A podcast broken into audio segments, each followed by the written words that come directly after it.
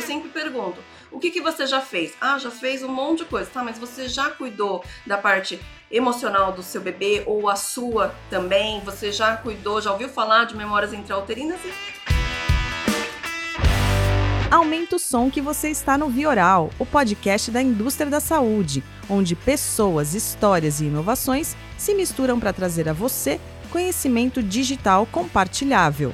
Esta é a sexta temporada e você pode se conectar no Instagram, Vioral, ou acessar os episódios no seu agregador de podcast favorito. Se liga que mais um episódio vai começar! Fala ouvintes do Vioral, sejam bem-vindos a mais um episódio. Hoje estou com a especialista em psicologia em pré e perinatal, mãe de duas crianças, terapeuta holística materno-infantil. Eu vou conversar sobre a relação entre a dificuldade de sono das crianças e as memórias intrauterinas com a Olivia Tani. Olivia, seja bem-vinda ao Vioral. Muito obrigada pelo convite. É, agradeço esse espaço e vamos lá. Como que você, como que a gente pode entrar nesse assunto da maternidade, do sono. Tem muita pergunta, Olivia. Eu também sou pai de duas crianças. Vai ser uma terapia para mim, além dos nossos ouvintes. Vamos começar com o básico. Muita gente se pergunta o que, que é uma terapeuta holística materno-infantil. Que tal começarmos por aí? Explica aí o seu papel para todos os nossos ouvintes.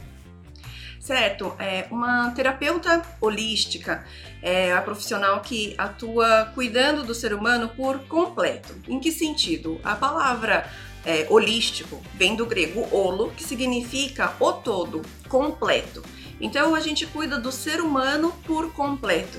Em que aspecto? Além do corpo físico, as partes que são invisíveis. Então a parte da mente, as emoções e a alma também. Então uma terapeuta holística materno-infantil é uma profissional que vai olhar para essa relação entre mãe e filhos de forma uh, completa, né? Além do que está na superfície. E, Olivia, só pra gente entender, então, por exemplo, hoje uma pessoa te procura por quais motivos? Até para as pessoas entenderem, quando que eu devo procurar uma terapeuta holística materno-infantil? Uh, na verdade, pode ser para qualquer questão, desde dificuldades uh, comportamentais, quanto uh, sintomas físicos, até doenças, transtornos.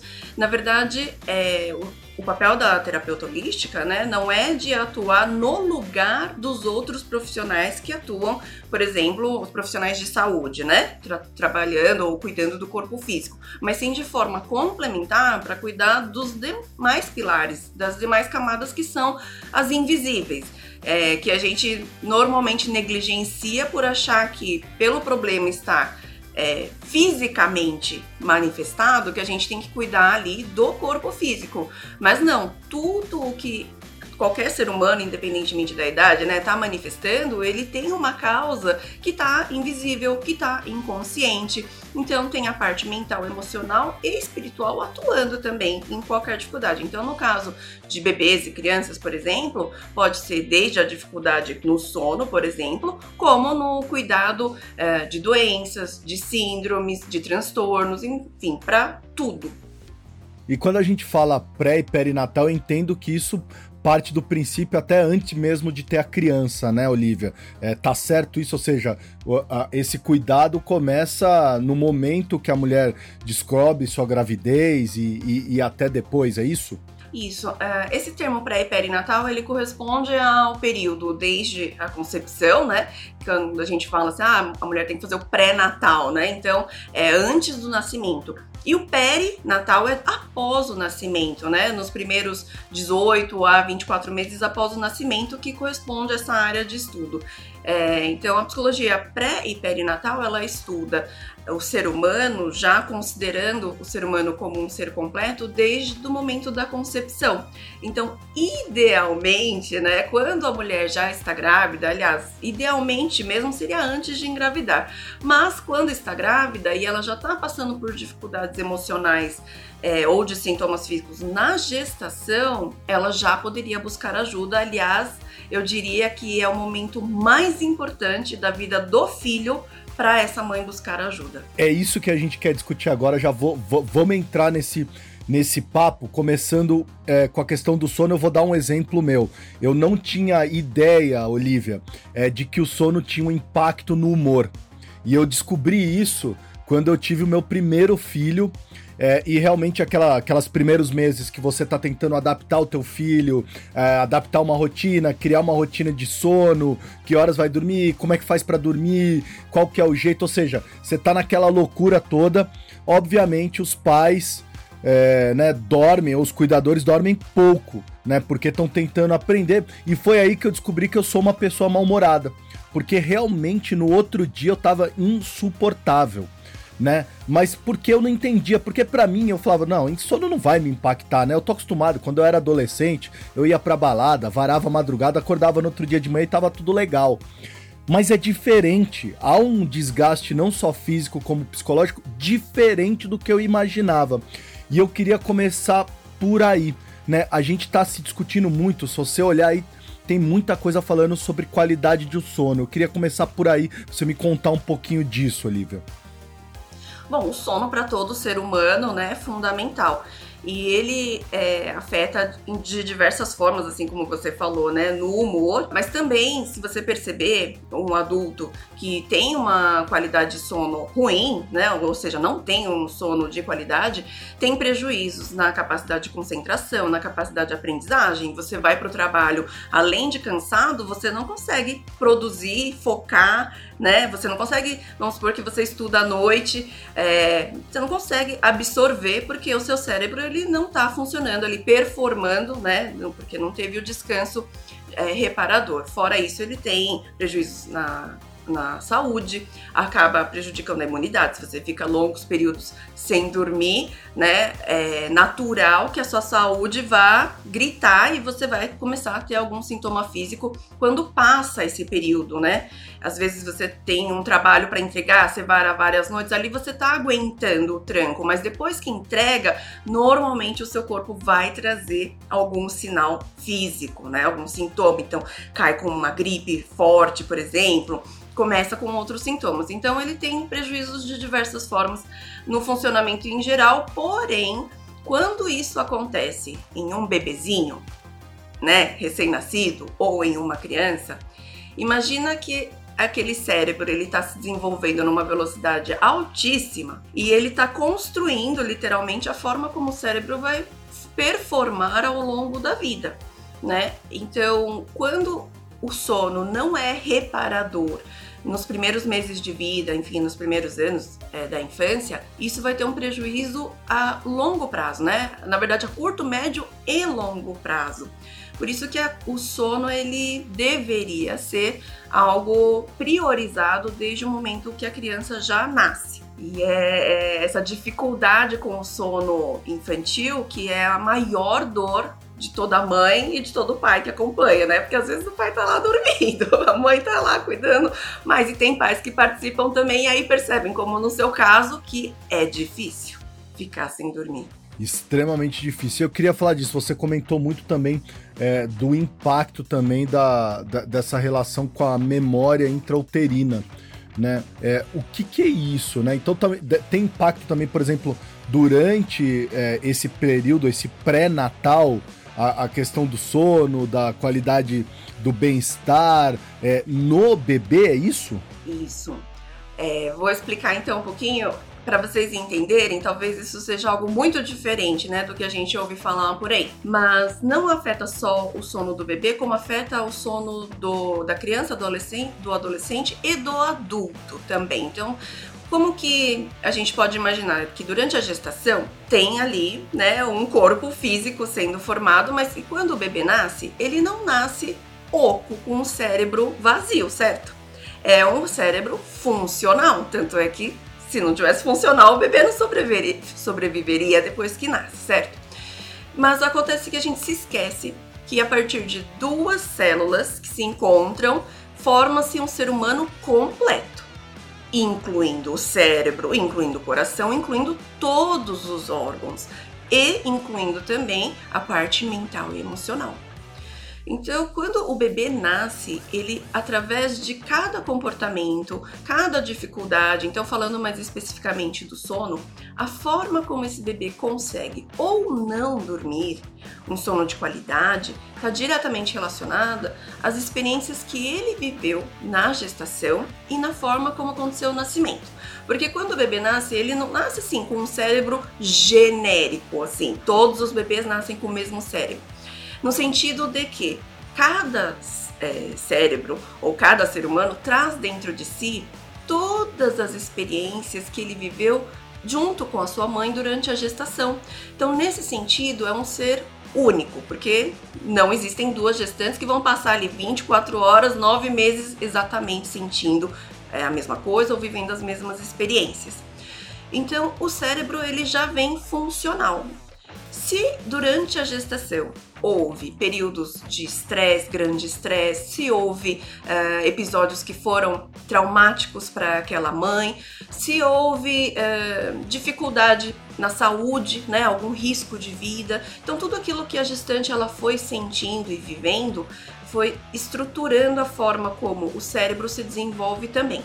E os primeiros órgãos que começam a se formar são o coração e o cérebro.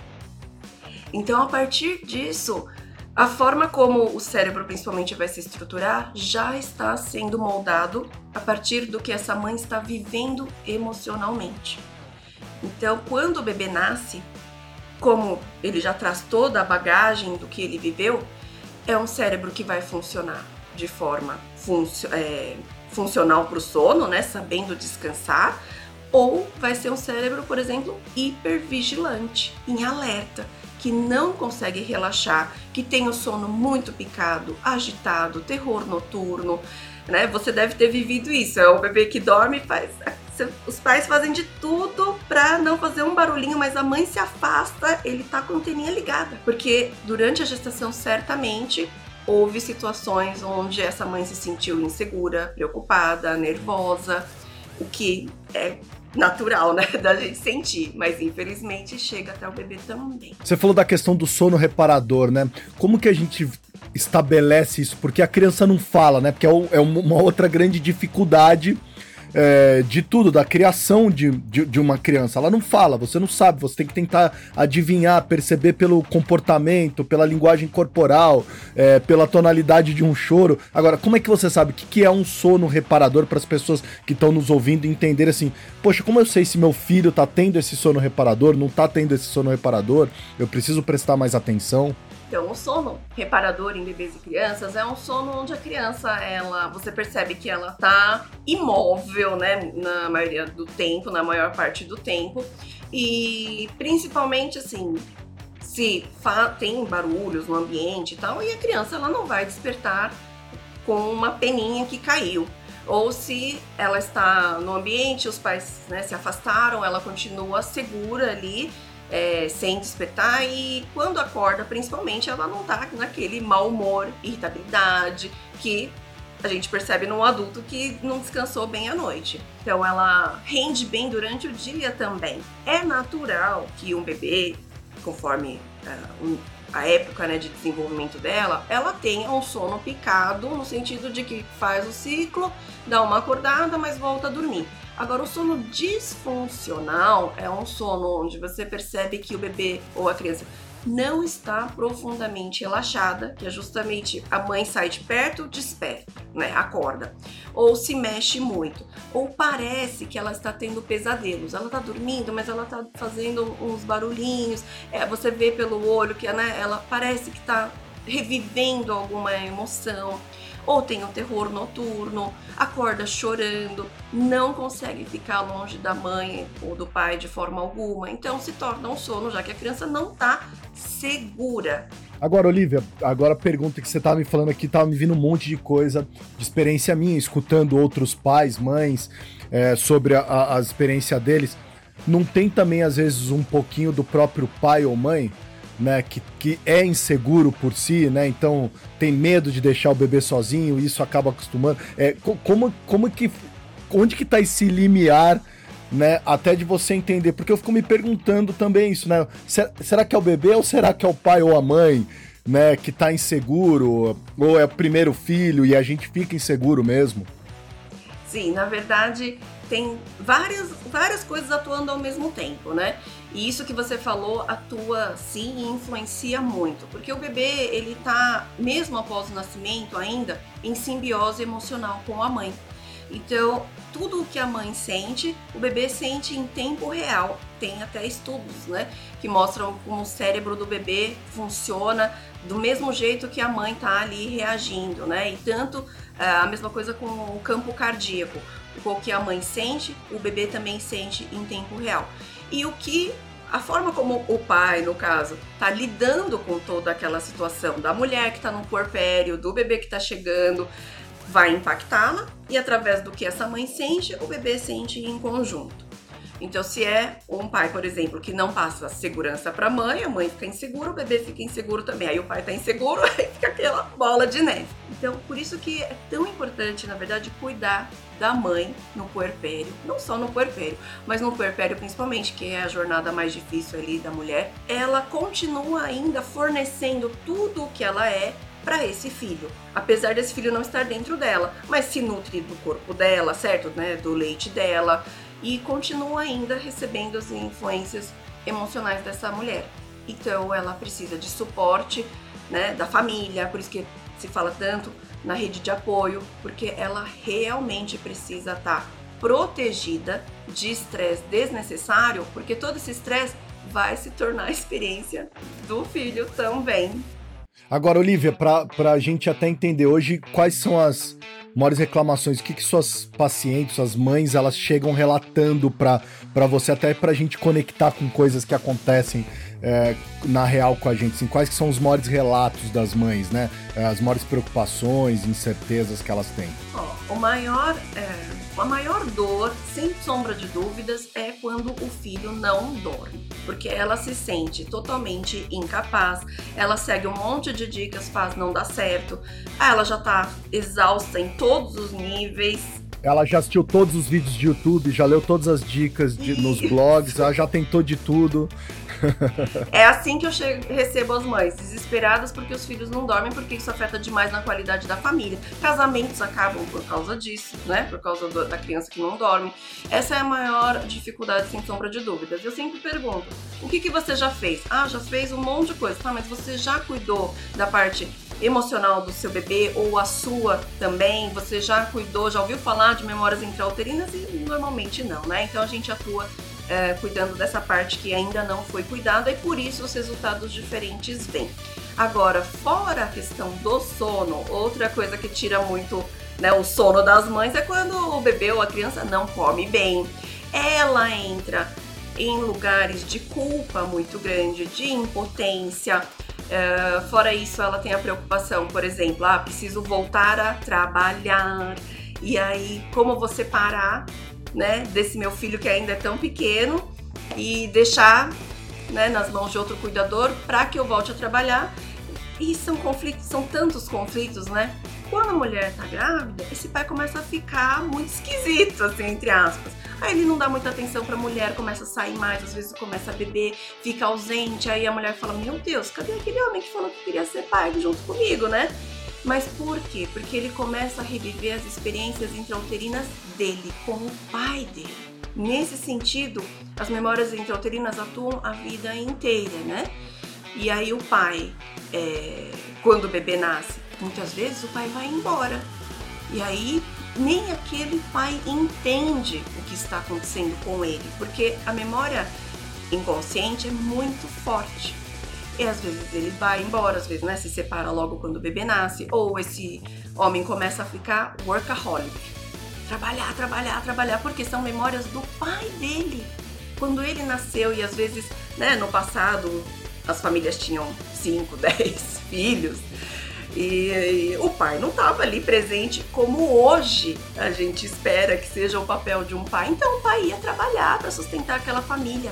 E aí hoje o pai, né, recém-pai, também mergulha no trabalho, deixa a mulher meio em casa, entre aspas, abandonada, porque ele entra no, na memória de que precisa prover para essa família, né? Enfim. Olivia, perguntinha. Casa de Ferreira Espeto de Pau, seus filhos dormiram bem? Meus filhos não dormiam bem e por isso eu me especializei nisso. Hoje, né, já faz anos, eles dormem a noite toda sem nenhum problema. Mas foi justamente pela dificuldade da maternidade, né, quando eu me tornei mãe a primeira vez, que eu comecei a buscar o autoconhecimento, que eu no meu corpéreo eu pirei, né, fui pro fundo do meu poço, apesar de ser um bebê, um filho planejado, amado, mas quando nasceu virou a minha vida como mulher, o meu casamento, tudo do avesso. E foi onde eu busquei as terapias para me recompor. E foi ali que eu comecei a trilhar a minha jornada para ajudar as mães hoje. Sim, perfeito. Olivia, dica para os pais que estão nos ouvindo aqui, o que, que eles podem aplicar hoje, agora, para ajudar a melhorar essa relação é, e criar melhores é, memórias, criar uma organização, um sono reparador? Que dica você daria? Em primeiro lugar, entendendo que a mãe, ela tem forte influência no filho, e mesmo que não seja bebê, nos primeiros anos ali continua muito entrelaçado né, com a mãe, precisa proteger essa mãe de estresse, estresse desnecessário. Então, picuinhas, ah, ela tá, tem um boleto atrasado. Não precisa levar isso para mãe porque ela é o universo desse filho. Então, nesse sentido, deixa então para uma outra pessoa cuidar dessas coisas do dia a dia, para que ela possa estar emocionalmente amparada, para que o filho esteja emocionalmente calmo e consiga dormir, e assim toda a família vai se beneficiar. Então esse é um primeiro ponto. A mulher que ela tá, por exemplo, numa depressão pós-parto, né, ela precisa buscar ajuda. E nesse sentido, a família tem que atuar incentivando para que ela busque ajuda, porque isso vai ter impacto no bebê para a vida toda. Então é, isso é urgente. Outro ponto é que o bebê, o sistema nervoso do bebê, ele é muito mais lento que o de um adulto. Então, se no entorno dele tem adultos ansiosos, agitados, Hoje em dia é mais comum home office, né? E aí tá lá a mulher, é, às vezes trabalhando em casa, às vezes o pai também tá trabalhando em casa, só que o pai tem reunião, tem um monte de coisa, tá estressado. Isso vai interferir no sono do bebê. Então é importante que o homem também cuide do seu estado emocional. É mais difícil, né? Os homens buscarem esse tipo de ajuda, mas é importante se quer que o bebê fique mais tranquilo, que a criança esteja menos agitada, né? Isso independe da idade. Uh, outra coisa é que, como o bebê ele funciona de uma forma muito mais lenta, é como se ele visse o mundo em câmera lenta. Por isso, todas as transições para o bebê têm que ser lentas e explicadas. Então, ah, agora vamos trocar o bebê porque ele vai tomar banho. Aí a mãe começa, vamos tirar, vamos preparar isso aqui. Aquilo vai sobrecarregando o bebê que ele fica assim, ó. Então precisa explicar: olha, agora nós vamos tomar um banho, a mamãe vai tirar sua roupinha. Estamos indo para o banheiro, olha, sente a água, aqui você está seguro, está protegido. Agora vamos fazer isso, vamos sair para passear. Tem que explicar as coisas para o bebê, porque o bebê é um ser humano e ele entende. Converse com o bebê, explique e diminua o ritmo. então isso já vai ajudar bastante. E a outra é que eu não posso deixar de indicar é que busque uma terapeuta holística materno-infantil. Porque a memória é, intrauterina ela não desaparece com o tempo. Tá? Ela vai atuar sempre. Uhum. Agora, Olivia, então se as pessoas querem procurar a Olivia Tani, que estão nos ouvindo agora, onde que ela encontra? Instagram, como que ela faz? Tem um site? Dá agora os seus arrobas, o seu profile aí para as pessoas que querem te encontrar. Bom, o lugar mais fácil é no Instagram, que é o arroba Olivia Tani. No YouTube é Olivia Tani, tem o meu canal, mas onde eu tô mais ativa, onde eu mais interajo é realmente hoje no Instagram.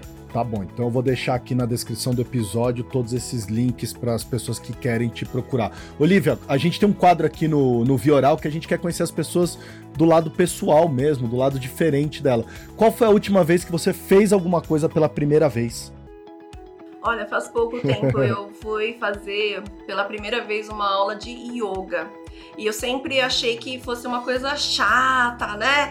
Não era para mim, mas eu me surpreendi, resolvi me dar essa chance. E eu me surpreendi porque o nível de consciência corporal, né? A respiração, o nível de relaxamento era algo que realmente eu estava precisando. Então me dei esse presente e agora estou adepta. Legal, que quem nunca fez yoga, o que, que você falaria para as pessoas? Porque às vezes a pessoa tem pensa, pô, eu não sou elástico o suficiente, não vou saber plantar bananeira, etc. Não tem nada disso, né, Oliva? Não, não tem nada disso. Eu também não sou nada disso, não. Flexibilidade zero. Mas é a questão de você tomar consciência do seu corpo, como ele funciona, como a gente, a nossa mente consegue controlar para levar em posições que a gente nem sabia que nosso corpo podia fazer, entendeu? Então eu recomendo, vai conhecer. Eu fui de curiosa e curti muito.